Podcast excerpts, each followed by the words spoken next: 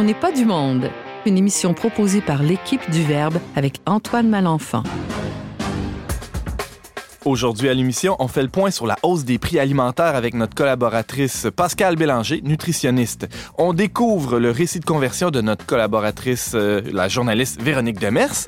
Et finalement, on se questionne sur la pratique religieuse à l'approche de Noël avec la chroniqueuse Anne Blouin. Bref, on n'est pas du monde.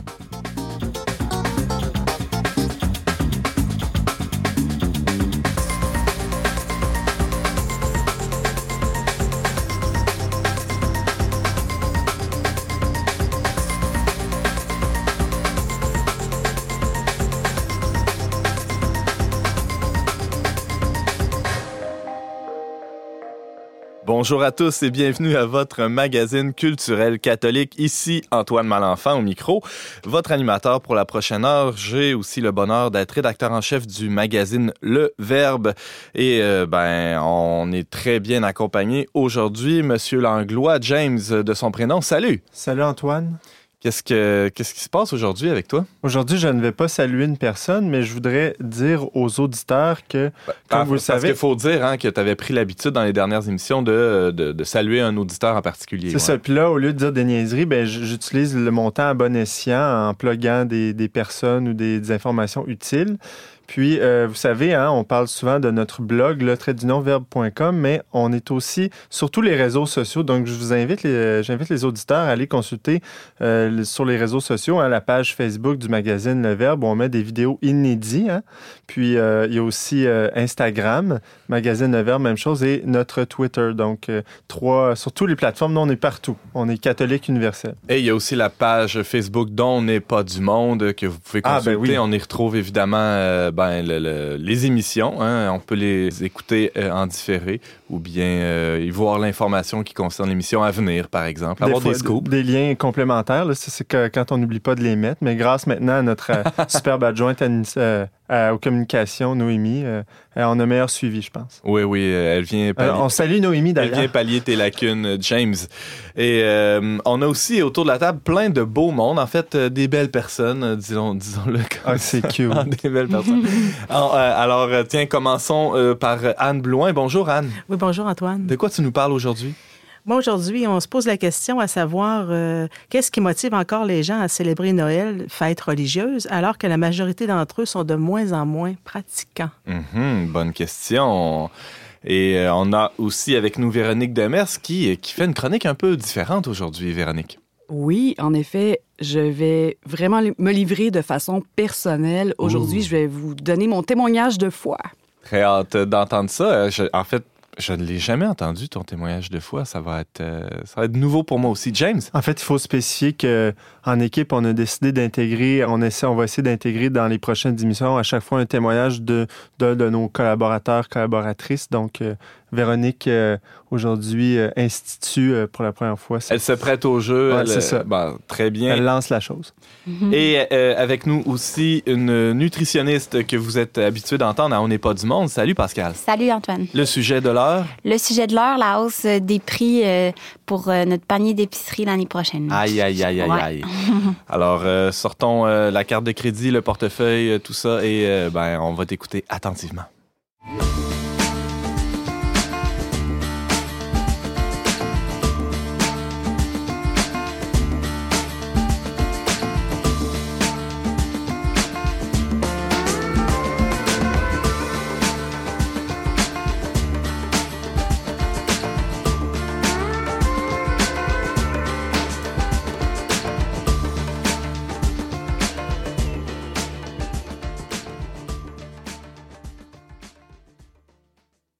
Les Canadiens doivent s'attendre à payer davantage pour leur panier d'épicerie dans l'année qui vient. C'est ce que prévoit l'édition 2019 du rapport canadien sur les prix alimentaires à la consommation. Ça a été publié par l'Université d'Alhousie à Halifax et euh, celle de Guelph en Ontario. C'est euh, c'est une mauvaise nouvelle, hein, on peut dire, pour les, foyers euh, canadiens. Euh, pour en discuter avec nous aujourd'hui, Pascal Bélanger, salut. Salut. Oui, c'est vrai que c'est une mauvaise nouvelle, mais en même temps, on va prendre le temps de regarder ce- un peu plus ce rapport-là pour voir où les hausses sont prévues, puis aussi comment y remédier pour pas que ça fasse trop euh, souffrir les ménages euh, québécois. Il n'y a pas Euh, juste des hausses, hein, je pense. Non, c'est ça. C'est la première fois cette année qu'une baisse est anticipée pour deux catégories d'aliments. Alors, on va voir ça en détail. Oui. Donc, euh, en fait, pour la catégorie des viandes et celle des poissons et fruits de mer, on pense qu'il va y avoir euh, une baisse euh, des prix. C'est un peu surprenant. C'est la première fois, comme je disais, que dans deux catégories en plus, on, on pense là, que, que les prix vont baisser. Pourquoi? Euh, c'est ça, on l'explique là assez simplement, c'est qu'il y aurait des inventaires plus élevés actuellement, vu euh, une demande qui est plus chancelante pour ces protéines-là animales. Euh, on sait que euh, de plus en plus le végétarisme est à l'honneur, les gens boutent de plus en plus la viande et de plus en plus la viande rouge. Mhm. Euh, donc, au fond, on se ramasse avec justement des inventaires plus élevés. Euh, donc, ce qui va sûrement pousser là, les producteurs à essayer de vendre moins cher leurs produits. Donc, c'est une, une bonne nouvelle pour les carnivores. là. Euh, Antoine, je pense que tu vas être content, non? Oui, oui, quand même, quand même. ça m'arrive de manger de la viande. Quoique, moins qu'avant, c'est intéressant que tu, tu le soulignes parce que euh, ben, il y a toute cette mouvance du, du végétarisme, mais aussi euh, il y a eu des avis, par exemple, concernant euh, l'Organisation mondiale de la santé, par exemple, qui, qui suggérait de pas trop manger de viande rouge, les charcuteries, la même Mhm. chose. Exact. Euh, Ouais. ben, t'es nutritionniste, t'en sais certainement quelque chose. Mhm. Et euh, on s'est retrouvé à la maison à manger un peu moins de viande rouge euh, qu'auparavant ces, ces derniers mois, ces dernières années même. Ouais, ben, Alors peut-être qu'on a contribué à, Oui, à- à- à cette baisse des prix euh, qui, qui est prévue pour 2019 en ce qui concerne la viande. Ben en fait, là, ton expérience est vraiment euh, un peu le, le reflet de ce qui se passe là, partout parce que on voit là, que dans le cas du bœuf, les Canadiens consomment environ 94 millions de kilos de moins par année comparativement en 2010. Quand même, c'est énorme. C'est énorme. Euh, c'est pas rare que j'entends dans le milieu euh, euh, dans lequel je travaille là, que les gens ont carrément cessé de manger de la viande rouge pour les raisons que tu évoquais, là, la- pour la santé euh, cardiovasculaire, mais aussi pour le coût, parce que ça reste que c'est ce qui fait souvent grimper la facture d'épicerie. On s'est mis à, à faire même des un tofu Général Tao à la place du poulet. On s'est mis à, et il y a même des chaînes de restauration qui sont mis au, au végétarisme. Il y a AEW, je pense. Exactement. On peut euh, penser au grand succès de IW cet été avec le Beyond Burger. Qu'est-ce que c'est? C'est euh, fait avec une euh, galette de protéines végétales euh, de la compagnie euh, Beyond Meat. Ça a été un franc succès. Donc, on pense que de plus en plus, là, les chaînes de restauration vont instaurer ce genre de menu pour leurs clients? Ça serait pas étonnant, Pascal Bélanger, de voir les compétiteurs d'AEW emboîter le pas avec des, Exact. des, des boulettes de, de, ouais, de tofu ou de graines ou de, mélange euh, végétarien. exactement, à Mhm. partir de céréales comme du quinoa, tout Ouais. ça. Euh, puis, en fait, on va sûrement même voir sur nos tablettes d'épicerie de plus en plus de produits comme euh, peut-être même ceux de Beyond Meat là, apparaître. C'est ce qu'on ce qu'on prévoit.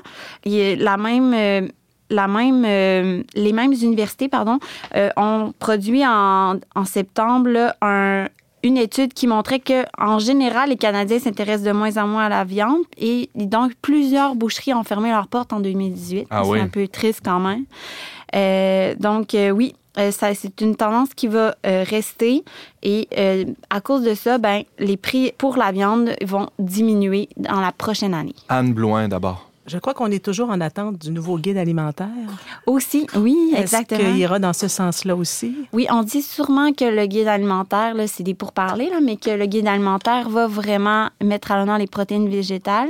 Toutefois, il va, il va- c'est certain qu'il va quand même parler euh, des protéines animales pour quand même leur rapport pour la santé humaine, mais aussi, euh, veut pas, un guide alimentaire, c'est euh, représentatif de notre production là, comme Mhm. pays. Là, donc, on est quand même des Ça producteurs. tient là, compte de ce facteur-là aussi. Exactement. James Langlois. Ouais, c'est ça. on- là, on a évoqué les causes de prix puis euh, environnementales aussi qui amènent à les gens à moins manger de viande, mais euh, puis, la, puis de la santé. Mais il faut dire aussi qu'il y a une plus grande euh, connaissance aussi euh, sur le sur la condition, les traitements des animaux dans les abattoirs, les abattoirs industriels, la qualité de la viande, etc. Je pense que ça aussi, ça fait reculer beaucoup de gens à moins ma- à manger de la viande.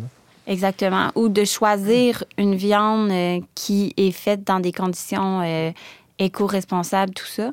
Et puis, euh, des fois, tout simplement, comme tu le disais, Antoine, d'en consommer moins. Peut-être d'en consommer encore, mais moins, de meilleure qualité quand on le fait.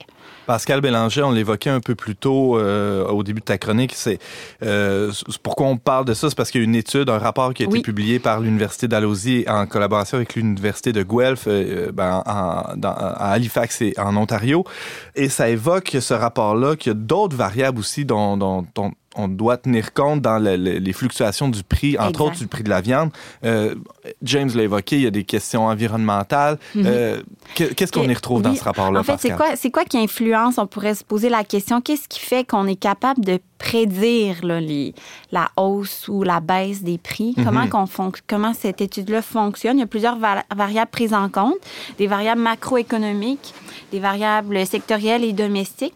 Macroéconomiques, on entend par là des variations climatiques, euh, l'inflation aussi, les risques géopolitiques et économiques. Euh, donc, si on, pense, mettons, aux variations climatiques, on parle du retour probable d'El Niño en 2019. Euh, vous en avez peut-être déjà entendu parler. C'est un phénomène climatique qui euh, correspond au réchauffement des eaux de l'océan Pacifique et donc qui va entraîner une hausse des températures. Donc, ça se peut qu'il manque d'eau, par exemple en Amérique du Nord, ce qui va influencer nécessairement les prix des denrées, pour notamment les fruits et légumes. Évidemment. Donc, les fruits et légumes, je l'ai, je l'ai pas mentionné, euh, vous, vous m'excuserez, là, mais c'est quand même un, un point important dans les prévisions pour 2019. On dit que le coût des légumes, c'est ce qui va augmenter le plus. Ça, c'est un peu dommage. On parle d'une hausse anticipée de 4 à 6 Pourquoi? Ben, ça doit être encore euh, une question d'offre et de demande. Les légumes sont, à l'honneur. Puis aussi, ben, comme je disais, les conditions climatiques vont être plus difficiles. Un autre facteur macroéconomique euh, important qui est pris en compte dans le rapport, c'est euh, au niveau politique, là, il y a des nouveaux accords qui ont été signés. Vous avez entendu parler du petit frère de l'ALENA, l'accord États-Unis-Mexique-Canada. Ça s'appelle maintenant l'AEUMC. Exactement. C'est poétique, tout ça. Ce pacte-là qui a été signé, ben en fait, on pense qu'il va avoir un, c'est un enjeu énorme pour l'alimentation, surtout pour les filières qui sont assujetties à la gestion de l'offre. On parle des filières euh, laitières et avicoles. Évidemment. En gros, pour faire une histoire simple, c'est quand même compliqué tout ça, mais il y a une classe 7 qui, qui va être abolie. Puis cette classe 7-là permettait là, aux producteurs d'abaisser les prix du lait diafiltré, le lait qui est riche en protéines qu'on utilise pour produire du yogourt, du fromage, tout ça. Et donc, en baissant le prix de ce lait-là, on était capable d'inciter les transformateurs à acheter le, le lait diafiltré canadien. Parce qu'avant, les transformateurs allaient chercher le lait diafiltré américain à cause de son prix avantageux. Mais en, ab- en abolissant cette classe 7-là, en- ben, ça va représenter des pertes euh, de revenus non négligeables pour les producteurs laitiers euh, du Canada. Donc, on pense que ça, ça va être quand même un enjeu pour la prochaine année. Et, et l'inflation aussi, c'est un facteur considérable. L'économie américaine, elle fonctionne à plein régime. La Banque du Canada, elle continue de maintenir des taux d'intérêt plus élevés. Euh, donc, euh, les hypothèques, les prêts pour voitures, tout cela va être plus dispendieux. Donc, au final, les salaires augmentent un peu moins. Donc, la pression euh, économique sur les, ben, sur les consommateurs va augmenter nécessairement. Évidemment, Pascal, euh, cette augmentation-là des taux d'intérêt qui est prévue, en tout cas, euh, qui, qui a déj- déjà commencé à, l'automne 2018 et qui va se poursuivre en 2019, ça a une influence sur les, les secteurs agricoles qui reposent beaucoup sur, sur de nombreux prêts euh, qui sont octroyés aux, agri- aux agriculteurs. Oui, tout à fait. Mais la bonne nouvelle, quand même, l'énergie coûte moins cher. On économise à la pompe ces temps-ci. Euh, puis ça va continuer, euh, si je ne m'abuse. Donc, euh, on va peut-être essayer de se réchapper là, euh, au niveau de l'essence là, pour, euh, pour les ménages. En fait, et l'essence les aussi qui sert à transporter À les transporter aliments les qu'on aliments. qu'on consomme, ça va, ça va paraître sur le prix. James, oui. Euh, euh, Pascal, toi qui es nutritionniste, tu sais, tu sais que c'est rien euh, pour aider les gens à mieux se nourrir, hein, parce que si le, le prix de la bonne nourriture, comme les légumes, augmente, ben, ça Mhm. va. Exact. Donc, je veux juste finir avec ça parce que c'est important. Là, euh, ça peut sembler tout, euh, tout noir, là, ce portrait-là. Donc, je voudrais certainement pas finir avec une note comme ça, mais plutôt donner euh, des stratégies pour économiser malgré ces hausses prévues, euh, notamment pour les légumes. On en parlait, c'est important. Les légumes, c'est une des, une, des choses dont on est le plus, le certain dans toutes les études mondiales, c'est qu'il faut manger des légumes en bonne quantité. Donc, pour économiser, je vous suggère vraiment de planifier vos repas. Euh, vous l'avez peut-être essayé déjà à la maison, mais même si le brocoli est en spécial, si on n'a pas en tête une recette à faire avec dans la semaine, ça se peut bien qu'ils prennent la poubelle. Donc, en fait, le gaspillage, c'est sûr, c'est premier ennemi pour, euh, pour le pour, portefeuille. euh, pour le portefeuille, Ben puis pour aussi la planète. Donc, en fait, de, déjà, acheter les aliments dont on a besoin seulement, en quantité aussi, c'est une première stratégie là, à adopter. Donc, dans vos résolutions l'année prochaine, c'est à considérer. Puis, euh, aussi d'opter plus pour des, euh, des fruits et des légumes qui sont non préparés. Ce que je veux dire par là, c'est de plutôt que d'acheter des petites carottes prêtes à manger ou un fruit déjà coupé, d'acheter les légumes qu'on arrange nous-mêmes. On économise beaucoup de cette façon-là. Même chose pour un bloc de fromage, euh, de le râper soi-même plutôt que d'acheter la version râpée. Rapidement, Véronique. Par rapport aux légumes, euh, il y a les légumes moches. Euh, je crois Oui, que ça s'est rendu ici euh, au Québec. Là. Ça a commencé peut-être en France. Tu peux peut-être euh, préciser. Euh, je suis pas certaine où ça a commencé, ce mouvement-là, mais oui, c'est très, euh, c'est très répandu maintenant. On peut acheter dans les épiceries des légumes un peu moins beaux, mais qui sont moins chers, qui sont tout aussi bons. Donc ça, ça vaut la peine.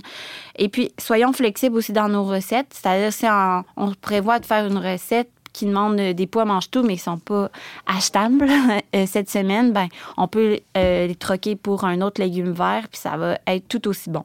Et il y a aussi euh, l'importance de, de prendre les produits qui sont de saison. J'imagine que ça a un impact sur le, le portefeuille d'avoir ces habitudes-là. Oui, exactement. Donc, quand les carottes sont en vraiment à moindre prix là, au début de l'automne, ben, on peut cuisiner euh, abondamment ce, ce bon légume orange.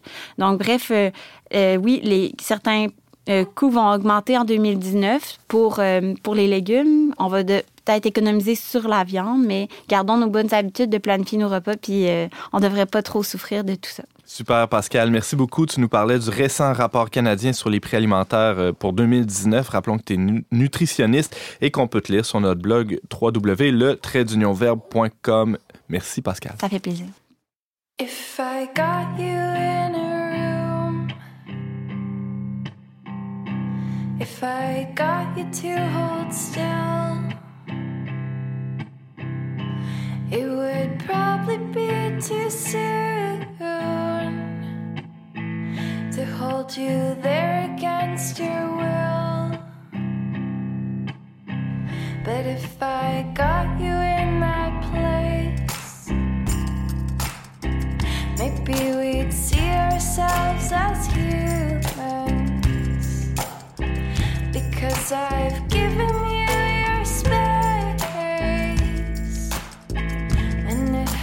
Left me here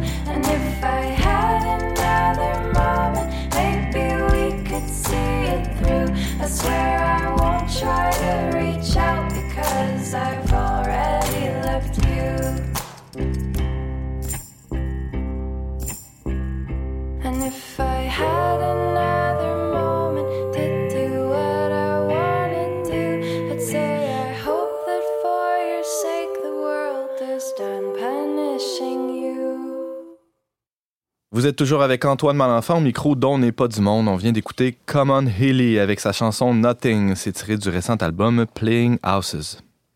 On commence une nouvelle tradition, tiens, pourquoi pas, hein, euh, au mois de décembre, commencer une tradition, c'est une bonne idée. On n'est pas du monde, c'est une idée de, mon collègue James euh, Langlois que je salue. Salut James.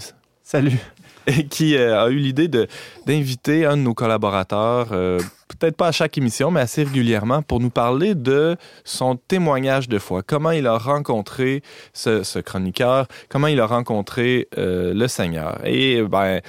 On commence fort hein, aujourd'hui avec Véronique Demers, que vous avez l'habitude d'entendre à On n'est pas du monde, qui aussi signe quelques chroniques dans la revue Le Verbe. Salut Véronique, Bonjour. T'es prête à te livrer? Oui, en effet. Ce sera pas un questionnaire très serré. On va commencer euh, tout de suite euh, ben, par le début. Hein. Euh, tu as la foi? oui, j'ai la foi. Explique-moi pourquoi. Ben, tout ça commence dans l'enfance. On peut se poser toutes sortes de questions. On, on se demande d'où on vient. On n'est surtout pas des martiens, dans le fond. En fait, euh, depuis euh, que je me souviens, euh, j'ai toujours été à, la recherche de, mon Créateur, de Dieu, d'a- d'approfondir ma, connaissance envers lui. Et donc, c'est ça, quand j'étais jeune, j'allais avec ma famille à l'église catholique et tout, jusqu'à l'âge de 12 ans où mes parents se sont séparés. Mais ça, et on a, cessé de, fréquenter l'église. Mhm. Mais ça enlevait pas le, le fait que moi, j'avais toujours cette, cette soif-là pardon, qui, qui m'animait et j'étais vraiment à la recherche de réponses. Je voulais avoir de l'enseignement et tout ça. Il y a peut-être eu quelques années de pause, euh, si je peux dire, mais ce- cette soif-là euh, m'habitait. Et puis... euh, Qui correspond à, à ton adolescence, Véronique Demers. Ces années-là où il n'y avait pas vraiment de, de pratique religieuse, on pourrait dire. J'aime pas bien le terme, mais euh, il y avait cette soif-là qui était constante malgré tout, c'est ça? Oui, en effet. Et puis, euh, donc, euh, l'enseignement s'est poursuivi lorsque j'allais, dans le fond, chez mon oncle Alain et sa famille dans le coin de Terrebonne, Mascouche, où il habitait à cette époque-là, parce que maintenant, il, est rendu dans Charlevoix. Mais il y avait, dans le fond, dans cette église-là, il y avait l'école du dimanche qui était donnée, euh, et puis euh, l'enseignement était adapté euh, envers différents groupes d'âge. Donc vraiment, euh, ça m'a vraiment nourri. Et puis le, le processus euh, a vraiment continué, s'est poursuivi et j'ai compris de plus en plus euh, certaines notions comme le fait qu'on est qu'on est pécheur, que le péché est entré dans ce monde, euh, qu'on a besoin d'un sauveur, que Jésus est, est vraiment venu pour chacun de nous dans le fond.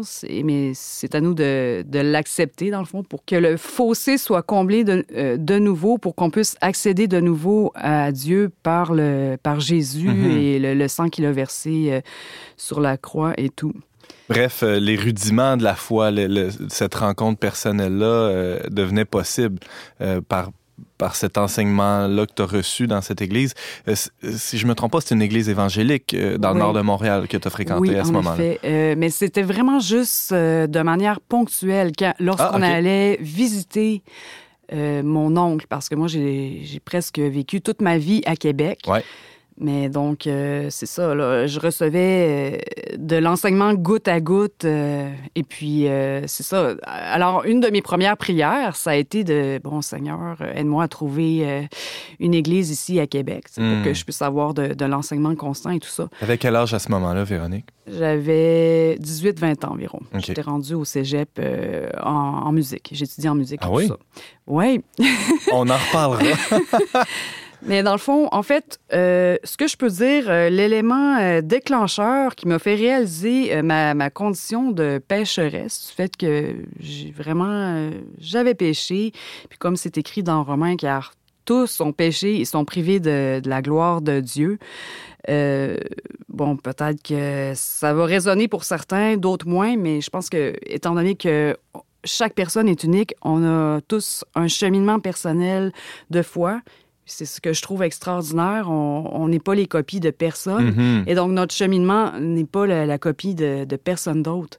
Donc, en tout cas, je trouve ça vraiment merveilleux. Puis Dieu nous touche euh, d'une manière particulière euh, par rapport à qui on est, tout ça. Et toi, ça a été, euh, il t'a touché directement dans ton histoire et même dans, dans cet événement-là, euh, évidemment de la séparation de tes parents, mais dans ta relation avec eux plus tard. C'est à travers un commandement que, qui t'a éclairé sur ta situation, non? Oui, en effet, si je peux lire dans le fond un verset dans Éphésiens, le chapitre 6, les versets 2 et 3, euh, ça dit Honore ton père et ta mère afin que tu sois heureux et que tu vives longtemps sur la terre. Alors, euh, je me rendais compte que je n'aurais pas euh, ma mère avec qui je vivais à ce moment-là en parole. C'était, bon, l'adolescence, bon, comme tout le monde, on est un peu rebelle et tout ça, mais Mhm. je me rendais compte que le respect n'était pas là. Et, et juste avec ce point-là, ben oui, j'avais péché. Donc, c'était. J'avais besoin d'un sauveur et tout ça. Et donc, rendu dans le fond à Québec, euh, Sainte-Foy, euh, je, je prie pour avoir une église et euh, sur l'heure du dîner avec une étudiante en musique, on parle de Dieu. En fait, elle, elle- elle amène le sujet et puis elle dit Ah oui, je vais, je vais à une église, euh, il y, a, il y a de la jeunesse, il y a de l'enseignement, tout ça. Donc, Dieu est vraiment vivant et il répond vraiment aux prières, euh, parfois en son temps, mais quand il voit euh, l'urgence euh, de la situation ou nos besoins, euh, il peut y répondre vraiment rapidement. Donc, euh, ça a été un, un bon signe pour moi aussi. James. Euh, tu dis que tu t'es rendu compte donné que tu avais besoin d'un sauveur parce que tu voyais que ce commandement-là d'honorer ta mère, tu n'étais pas capable de le faire par toi-même. Je ne le respectais pas, en effet.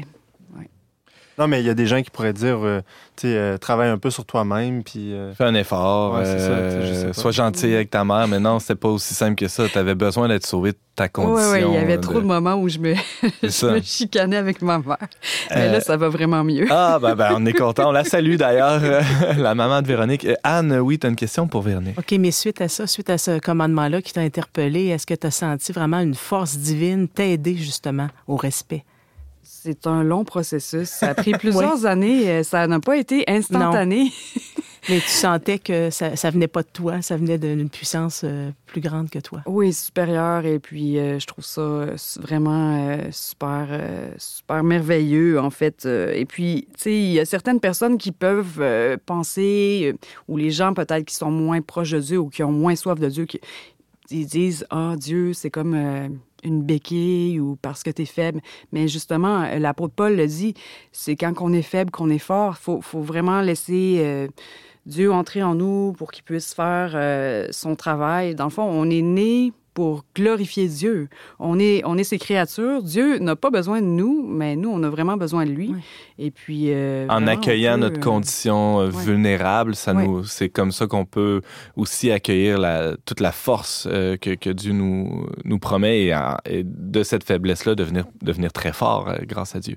Si je Mm. comprends ce que, Oui. ce que tu témoignes. À chaque jour, Dieu peut nous fortifier, yeah! peut nous aider dans nos différentes épreuves. Alors, euh, revenons à, à- à ton parcours, euh, Véronique Demers. Tu rencontres cette amie-là euh, alors que tu étudiais la musique euh, à Sainte-Foy et là, elle te propose, j'imagine, de l'accompagner à, cette église euh, qu'elle fréquentait et tu reçois toi-même à ton tour des, des enseignements, tu participes à la vie de la communauté? Oui, en effet, je vais aux soirées jeunesse. C'est l'église Chauveau, pour ceux qui se demandent où c'est, l'église évangélique Chauveau. Mais en fait, j'avais besoin d'encore plus. Donc, en fait, j'ai vraiment pris, euh, j'ai consacré un an. Je suis allée à l'école biblique euh, qui s'appelle Parole de vie Bethel. C'est à Lennoxville, près de Sherbrooke. Donc, j'ai vraiment pris un an pour avoir des bonnes bases euh, d'enseignement biblique. Et puis, en fait, c'est cette année-là, même vers l'âge de, de 20 ans, que j'ai décidé de me faire baptiser. Oui, j'ai été baptisée deux fois, quand j'étais bébé et vers 20 ans aussi. Euh, James. Parlant de l'église Chauveau, c'est pas là, Antoine, que ton ami euh, Jean-Mathieu Loignon euh, est pasteur? Oui, s'il nous écoute, en tout cas, il, il était dans ce coin-là euh, pendant un bout. Je ne sais pas s'il est toujours là. Véronique, euh, peut-être pourrait certifier. Je ne fréquente plus cette église-là. Ah, alors. C'était dans ma vingtaine. Ensuite, j'ai été à Montréal et je suis revenue et euh, je fréquente euh, une autre église euh, maintenant, aujourd'hui. Alors, Véronique, il y a eu cet ami qui t'a amené euh, à l'église. Il, y a- il y a- il y a eu ton oncle aussi, dont tu nous as parlé un peu plus tôt, euh, qui, euh, qui t'accueillait quand tu le visitais à Terrebonne. Il y a eu d'autres personnes marquantes dans ton cheminement de foi aussi, Oui. Véronique Demers. Oui, en effet, ma belle-mère, Gaétane, en fait, au début, elle était vraiment fâchée. À chaque fois que je lui parlais de Dieu, ça la mettait en colère, ça l'énervait. Mais moi, j'étais tout feu, tout flamme, j'étais début vingtaine, euh, je, je recevais de l'enseignement à, une école post-secondaire sur la Bible. Vraiment, là, le, le feu de l'Éternel euh, m'habitait. Et puis finalement, euh, elle s'est convertie, elle aussi, mon père aussi. Et maintenant, elle, euh, elle m'encourage, on s'encourage, on prie ensemble. Euh, il y a aussi euh, mes amies Anneli et Marilyn, euh, qui sont toutes deux missionnaires dans différentes parties du monde. Une qui est à Hawaï pour un an et demi avec YWAM, c'est Youth with a Mission, en français, jeune, Jeunesse en mission. OK. Et euh, mon amie Marilyn, qui est en Afrique du Nord avec euh, son mari et ses trois enfants, Ah, ouais. ils vivaient à, Sainte-Foy. Ils ont tout vendu, tout laissé. Wow. Ben, Ils sont là en mission pour euh, 3-5 ans. Moi, je trouve ça vraiment admirable. C'est vraiment des modèles pour moi. Euh, bon, alors moi, ma mission euh, pour le moment, c'est d'écrire euh, des textes qui peuvent encourager, parfois déranger, mais euh, du moins, euh, je veux vraiment euh, glorifier Dieu dans, dans mon écriture et c'est ça. Je, le remercie pour le, le, certain don qu'il m'a donné. Où t'en es maintenant dans, dans ce cheminement de, de foi, Véronique, où tu parlais du, du, du rapport, tantôt à la question d'Anne, du rapport à ta mère qui progresse. Qu'est-ce que ça change Dieu dans ta vie aujourd'hui?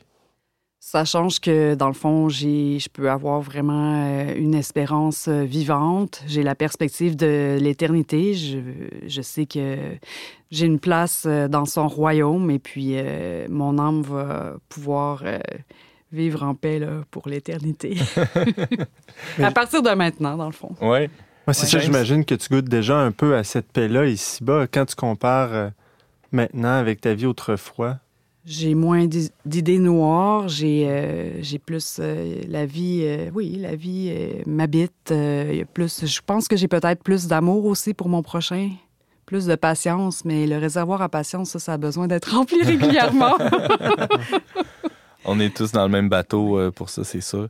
Est-ce que des paroles de la Bible, tu parlais tantôt d'Éphésiens, Romains, il y a des paroles de la Bible qui, qui- te suivent dans, dans ton quotidien ou que tu aimes méditer? Oui, en effet, euh, j'aime beaucoup euh, l'épître euh, aux Philippiens. C'est l'épître de la joie. Je mange beaucoup, je médite beaucoup ce- cet épître-là, même si là, il est composé de quatre chapitres. Je peux vous donner deux versets que j'aime vraiment beaucoup. Justement, on parlait de, de fortification, de faiblesse, de force. Dans Philippiens 4, 13, euh, c'est mentionné Je puis tout par celui qui me fortifie. Et aussi, euh, toujours, euh, oui, dans le même chapitre, Philippiens 4, 19. Et mon Dieu pourvoira à tous vos besoins selon sa richesse, avec gloire en Jésus-Christ. Donc, c'est ça. On va, on va faire descendre ça, nous aussi, et méditer avec toi ce- ces passages très beaux. Merci beaucoup, Véronique. Euh, Véronique Demers, tu nous racontais ton cheminement spirituel, euh, ton, cheminement de conversion. On, te souhaite euh, de, continuer ce, cheminement-là jusqu'à la plénitude. Euh, et voilà. Et euh, on peut te lire dans notre revue le euh, et sur notre blog, le traitdunionverbe.com. Euh, D'ailleurs, ces temps-ci, il y aura un, un texte que les lecteurs pourront lire sur, sur la famille Pinkston. Euh, En effet. euh, sur, euh, sur Un Noël chez les Pinkston. C'est signé par Véronique Demers. Et aussi, on peut te lire sur Présence Info et dans Pastoral Québec. Et aussi, tiens, pourquoi pas, monsaintsauveur.com. Merci, Véronique. Ça m'a fait plaisir. Joyeuse fête à toi.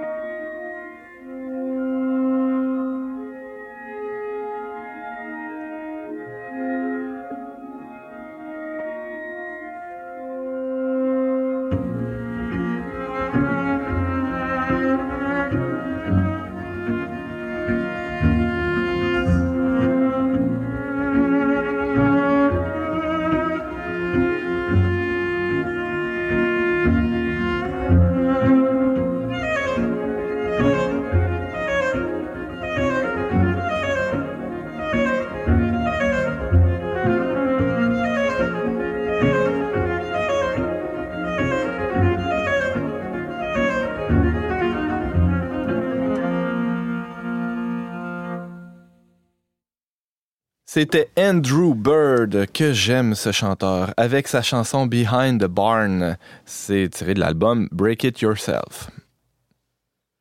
Aujourd'hui, on se pose une question euh, qui peut paraître euh, simple, euh, mais qui, cache une réflexion profonde. Qu'est-ce qui peut bien motiver les gens à célébrer Noël encore aujourd'hui? Et là, euh, évidemment, il faut placer cette question-là dans un contexte, ce qui est, le nôtre, d'une faible pratique religieuse chez nos contemporains. Alors, qu'est-ce qui peut bien faire qu'on poursuit cette tradition de fêter Noël? Pour en discuter, notre chroniqueuse On n'est pas du monde, Anne Blouin. Salut Anne. Oui, bonjour Antoine. C'est une bonne question. Oui, c'est une bonne question. Ben oui. C'est- d'actualité. Moi, je me suis euh, inspirée de la revue Châtelaine euh, novembre-décembre euh, 2018. Ouais. Euh, il y a un article par, euh, signé par Vanessa Fontaine euh, qui, qui nous parle un peu pourquoi les gens font, font encore beaucoup, beaucoup de préparatifs pour la fête de Noël. C'est quoi les raisons importantes pour fêter Noël dans un, dans un contexte où les gens sont de moins en moins pratiquants? Ben, c'est d'abord une, une occasion de rassemblement. L'amour pour les proches, c'est c'est un moment justement de, de se démontrer de l'amour.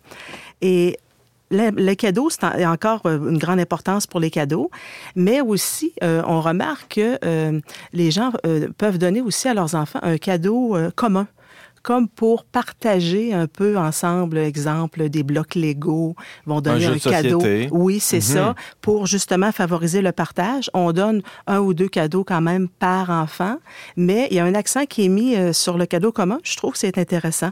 On fête Noël aussi par tradition et par souvenir, parce que on aime bien euh, que les rites se- continuent, parce que ça nous renoue avec euh, l'histoire.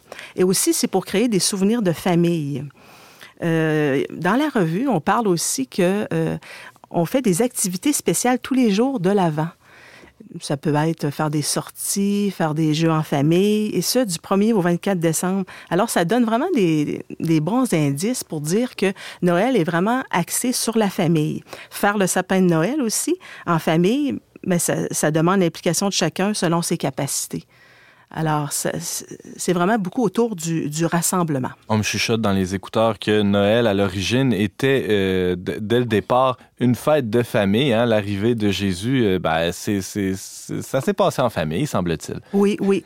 Puis aussi, on se pose une question. Est-ce que Noël est plus commercial et moins authentique qu'avant? Ah, grande question. Euh, ben, on n'a pas dénaturé Noël en 2018. là. Ah non? Non, Noël a toujours été une fête commerciale au Québec, selon euh, Jean-Philippe Warren, le sociologue. Donc, on peut pas dire, ah, dans mon temps, c'était pas comme ça. Non, non? non, on entend beaucoup ça. Les, les- nos parents ou nos grands-parents aimaient ça dire ça. Mais c'est sûr que ça change, ça a changé au, au- au fil Ouais, des évidemment. ans. Euh, aller à la messe, de- euh, messe de minuit en carriole, bon, ça, ça, ça se fait plus. euh. James Langlois. Dans le sens que hum, je pense que ce qu'on peut dire, c'est que s'il y a toujours eu un aspect économique à Oui. la fête, euh, maintenant qui est peut-être rendu prédominant par rapport à l'aspect de foi, c'est peut-être ça le problème. Euh, oui, c'est, c'est- ça, ça a pris beaucoup le, le dessus, mais quand même, avec, euh, j'ai aimé ça, euh, réaliser que l'aspect familial est encore très important. Si on fait un retour un peu en arrière, les journaux canadiens français du 19e siècle et du début du 20e parlaient du magasinage traditionnel des fêtes. Ah ouais, traditionnel. Ah, oui, pas- c'est pas en rien. 1904, puis il, il conseillait aussi d'éviter de succomber à la frénésie des achats. Aïe, Alors, aïe, on aïe. voit que même à cette époque-là, euh, les Québécois moins fortunés, eux, recevaient quand même le catalogue Eaton et euh, s'en servaient pas pour faire des achats, mais pour euh, rêver, rêver Pour un peu. découper les pages pour emballer l'orange, par Oui, exemple. c'est ça. Alors, euh, peut-être, oui. James, oui. C'est que dans, au fond, je pense que la tradition de se donner des cadeaux à Noël est, est présente depuis longtemps, depuis plusieurs euh, siècles, si, si Oui, je- oui, oui, si oui. j'ose dire. Puis donc, dans un contexte comme le nôtre de, de société capitaliste, évidemment, les cadeaux passent par les achats, on n'en sort pas. hein. Oui, oui, oui. Véronique. À commencer par Jésus, qui a eu des très beaux cadeaux de luxe par les oui, rois par les mages. rois mages, C'est fait exactement. gâter. Exactement. C'est fait gâter le petit Alors, Jésus. je pense que la Oui. coutume des cadeaux, oui, ça remonte aux, aux étrennes romaines. C'était offert aux enfants. Puis, il faut prendre en considération que Noël, c'est encore une fête qui est centrée sur euh, les enfants. Parce que les, les joujoux par milliers, les cadeaux à profusion, euh, la magie de Noël, ça rejoint beaucoup, beaucoup les enfants. Et on- l'enfant euh, euh, en chacun de nous. L'enfant, aussi. chacun de nous aussi. Euh, si on parle aussi des, arbres de Noël, ben, ça, ça provient des Allemands au 16e siècle. Dans le temps, il y avait des, des petites pommettes rouges dans le, dans le, sapin, des confiseries, des, des petits gâteaux. La bûche, si on parle de la bûche, euh, ça, ça provient aussi des pâtissiers parisiens du 19e siècle. Bon, et les tourtières, les beignes, euh, ça, c'est des traditions aussi qui se font par amour. Parce que quand on cuisine pour nos proches, mais c'est Mm. c'est- c'est vraiment un don de soi, puis c'est c'est l'amour. Et c'est devenu, euh, ces traditions-là sont devenues ce qu'on préfère le plus du temps des fêtes, finalement. C'est- C'est c'est ce rituel, c'est ces coutumes, ces traditions, c'est ce qu'on recherche et c'est ce qu'on veut transmettre aussi à nos enfants. Des fois encore plus que, justement le, fameux moment où on déballe les cadeaux. Euh, Noël, ça peut être euh, une odeur, euh, ça peut être euh, euh, une ambiance, euh, une lumière hein, qui- qu'il y a dans la maison qui est différente. Ça peut être un peu tout ça. Oui, ça rejoint aussi euh, nos- tous nos sens. Hein? Ouais, c'est Ça ça. re- Oui, oui, ça, ça, euh, c'est bien que tu, tu mentionnes ça, Antoine, parce que justement, le- les- on a- il y a des racines scientifiques à ça. L'odeur du sapin nous rappelle la chaleur d'enfance. Euh, ressentir la magie de Noël, on ressent vraiment un, un ravissement. Ça, ça nous met dans la joie. Alors, c'est vrai que ça vient re- rejoindre nos sens. Oui, Quoi, Pascal, oui? Ceux qui aiment les chants de Noël comme moi. là. Ah ouais, toi, t'as pas de problème à te promener là, en fin novembre puis à entendre euh, des, des chants de Noël partout. Moi, j'aime mieux attendre un peu plus tard. Comme là, ces jours-ci, là, on approche, là, en fait, on commence la neuvaine qui précède euh, Noël. là. Ça commence à avoir de l'allure. là. C'est un bon temps. Ah oui, oui, oui. Anne Bloin, oui? Oui, puis aussi, qu'est-ce qui a permis à cette fête chrétienne célébrée au moins depuis le 4e siècle de traverser le temps? D'où vient l'engouement suscité pour Noël euh, pour tous, hein, à partir des petits, des adolescents, des grands? Ben, c'est que c'est devenu la fête familiale par excellence. La fête est célébrée même dans les pays où vivent peu de chrétiens, Hum. euh, de la Chine au Cameroun en passant par le Sri Lanka. Euh, ça, c'est un tournant là, qui a été amorcé en Angleterre au milieu du 19e siècle, le moment où s'estompait le caractère religieux des célébrations. Mais les gens continuent à aller beaucoup à la messe de minuit euh, parce que, justement, c'est par euh, respect pour les traditions qui proviennent de, de l'Église catholique. Allez-vous à la messe de minuit euh, chez, chez vous, Anne Bloin? On va pas à la messe de minuit directement, on, on va plutôt à celle de 10 heures. Minuit chez vous, les Langlois, James? Euh, non, je l'ai fait une fois, euh, mais il faut dire hein, que les, dans les plupart des paroisses du Québec, euh, il y a de moins en moins de messes à minuit, justement parce que pour les familles, tout ça, c'est tard. euh, mais il y, en, il y en a encore, c'est pas complètement euh, disparu, mais c'est vrai que on- c'est étonnant de voir à quel point il y a une forte participation encore à la messe de la veille de Noël, là, la messe de minuit qui est soit à 8, 9, 10 heures, 11 heures et minuit. Il y a mais- beaucoup de choix maintenant. mais c'est fou, là. On va- ouais. Si on prend par exemple la basilique de Québec, euh, les quatre messes à partir de, de, de 7 heures, c'est plein à craquer de, de gens qui normalement vont pas à l'église. Véronique Demers, comment, euh, comment ça se passe la- la- la- le 24 au soir euh, chez toi? En fait, je vais à l'église euh, Mosaïque quand je suis à Québec. Ouais. Là, le service cette année, c'est à 19 h. Mais je vais peut-être être chez mon frère à Thetford Mines. Eux ne, ne célèbrent pas, ma, ma mère non plus. OK. Donc, Pas de messe Voilà. de minuit. Ni Non. minuit, ni 7 heures. non. Peut-être le lendemain. oui, euh, Anne, continue. Bien, ce que j'ai trouvé bien aussi dans la revue Châtelaine, c'est qu'on on- on a parlé vraiment de quelle est la raison d'être de Noël. Et c'est l'abbé Robert Gendreau de Montréal qui nous rappelle que c'est honorer la fête du Christ. Qui est le responsable de la liturgie, je crois, pour le, le diocèse de Montréal. euh, Oui, je crois. L'abbé Gendreau, oui. Puis les, non-croyants recherchent un émerveillement, une émotion religieuse. Ils recherchent quand même une émotion religieuse. Euh, Alors, j'ai- trouvé ça bien euh, dans une revue quand même qui est plutôt profane. Euh, Ça nous amène à une autre, référence que j'ai consultée. Pour nous, les croyants, le pape François, par euh, un- son nouveau livre euh, sur euh, C'est tous les jours Noël, lui, il nous vraiment, il nous incite à vivre Noël à tous les jours. C'est un défi pour nous tous de vivre la grâce de Noël au quotidien. C'est bien, nous, nous- nous irons à la messe de Noël, on se prépare aussi avec la neuvaine, mais euh, comment faire pour continuer au quotidien la joie de Noël? James. Attends, si j'ai bien compris, Anne, tu dis que Châtelaine ont interviewé Robert Gendreau de Montréal. Oui. Quand même incroyable. Hein? Oui. Wow. On le salue, là. Je sais pas s'il nous écoute. Là, non, mais c'est- beau qu'une revue comme Châtelaine soit allée à une source directe comme... euh, Oui, oui, oui. Comme responsable oui, de Oui, c'est- diocèse. c'est c'est un article qui est, qui est quand même, euh, qui a, qui a une profondeur euh, quand même. Euh, ensuite, alors, c'est pour ça que, justement, euh, Noël, ça permet d'injecter la lumière et la chaleur dans, dans le cœur de chacun. Et euh, le pape François nous, nous invite, nous invite à célébrer Noël à tous les jours pour vraiment vivre la joie de Noël qui est particulière à toute vie. Comment il fait ça, le pape François? Tu as des extraits pour nous de, de, Oui. de ce, de ce livre-là? C'est Noël tous les jours du pape François. Bon, alors c'est par des extraits de l'Angélus, euh, des homélies, audience euh, générale. Je pourrais peut-être lire un passage euh, pour terminer. prie. Une lumière pour chacun. Dieu est toujours présent pour susciter des hommes neufs, pour purifier le monde du péché qui le vieillit, du péché qui le corrompt. Alors, euh, Dieu est solidaire de l'homme et de son histoire. Cette proximité de Dieu envers l'homme, envers chaque personne, envers chacun de nous est un don qui ne disparaît jamais. C'est de prendre conscience que Dieu vient dans notre cœur et ce, à tous les jours de notre vie. Pascal? Euh, je trouvais ça intéressant. Je pense que c'est un le diocèse de Saint-Hyacinthe qui proposait pendant l'Avent de lire un chapitre de l'Évangile selon Saint Luc euh, tous les jours de l'Avent pour euh, finalement arriver à Noël puis savoir qu'est-ce qu'on fête. euh, Avoir lu vraiment. tout, tout l'évangile Les de Luc, 24, ben oui, euh, ouais, c'est ça. ça. Ça 24 peut être une façon de justement re- revivre ce que le pape François nous dit, de, c'est Dieu qui se donne, mais en fait, comment ça s'est fait, tout ça, juste re- relire l'évangéliste, là, c'est... Anne? Puis le pape met beaucoup l'accent aussi sur la sainte famille de la crèche. Le pape a beaucoup confiance aux familles, aux couples.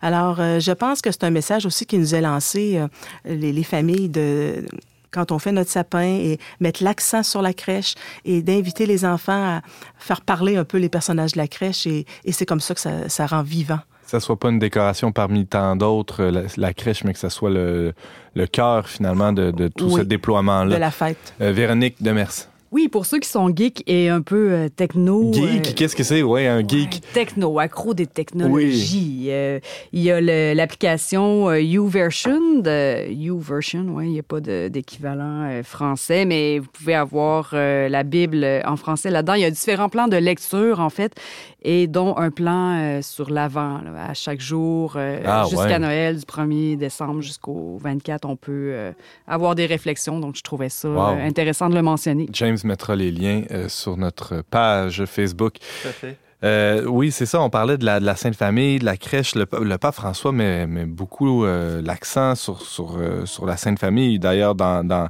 euh, son exhortation apostolique à Maurice Laetitia, il est question de la, de la Sainte Famille qui peut, qui peut agir à titre de modèle pour, euh, pour chaque famille chrétienne. C'est vrai. Oui, prier en famille aussi. C'est- un bon moment aussi, peut-être, euh, en commençant euh, à la fête de Noël, de, de, de prier en famille. Ah, Antoine, tu soulevais tantôt le- la neuvaine de Noël. Moi, c'est c'est un concept que j'ai récemment découvert. C'est-à-dire, je ne savais pas que beaucoup de gens faisaient comme une neuvaine de Noël, mais c'est vrai que ça peut être justement intéressant pour se préparer davantage. Ah ouais. C'est comme si l'avant, c'était déjà une neuvaine en soi, mais ben, une neuvaine, en tout cas, plus de plusieurs jours, plus que neuf, là, mais déjà une neuvaine pour se préparer à la fête comme telle, c'est... Mais James, si le pape dit qu'on peut faire Noël tous les jours euh, dans son dernier livre, on peut faire une neuvaine euh, tous les jours, pourquoi pas? Ça veut dire qu'on peut s'acheter à des cadeaux tous les jours, ça? Aussi.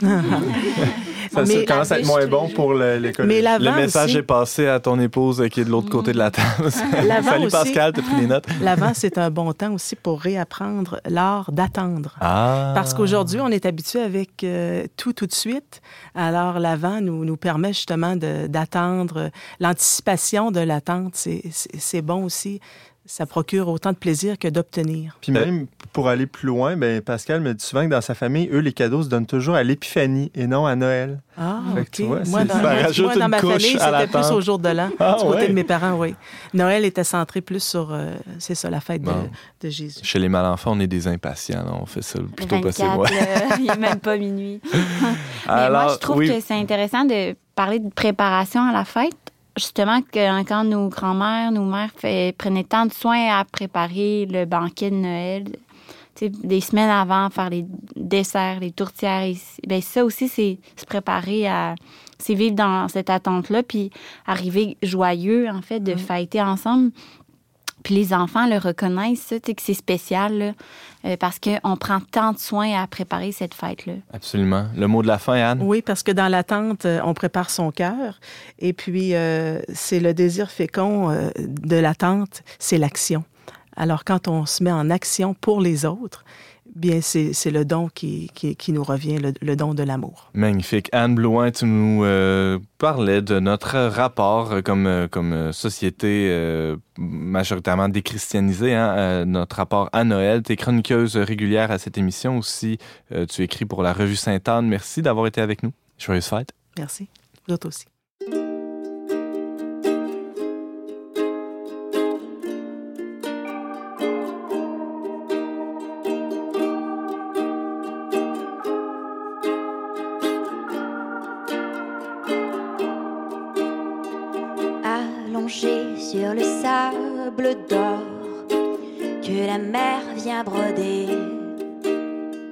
Dans le bleu d'un ciel de décor.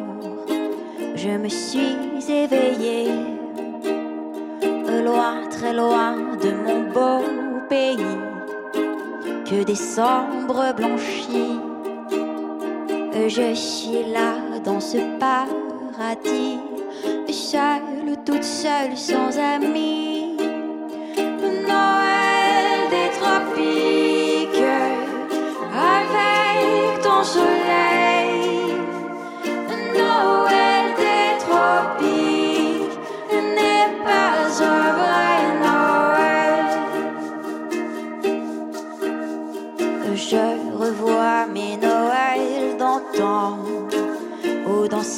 Devant moi. La maison sous son manteau blanc, le sapin plein de joie. Mais ici, les petits enfants n'ont pas de cheminée pour pouvoir y poser devant ce soir-là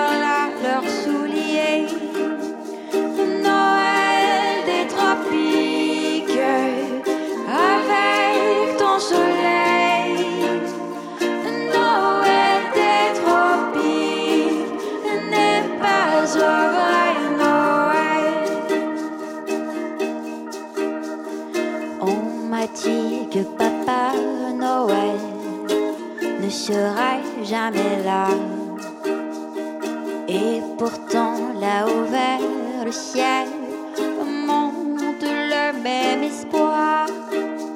Cette nuit, au-dessus de moi, une étoile a brillé. C'est la même que tout là-bas,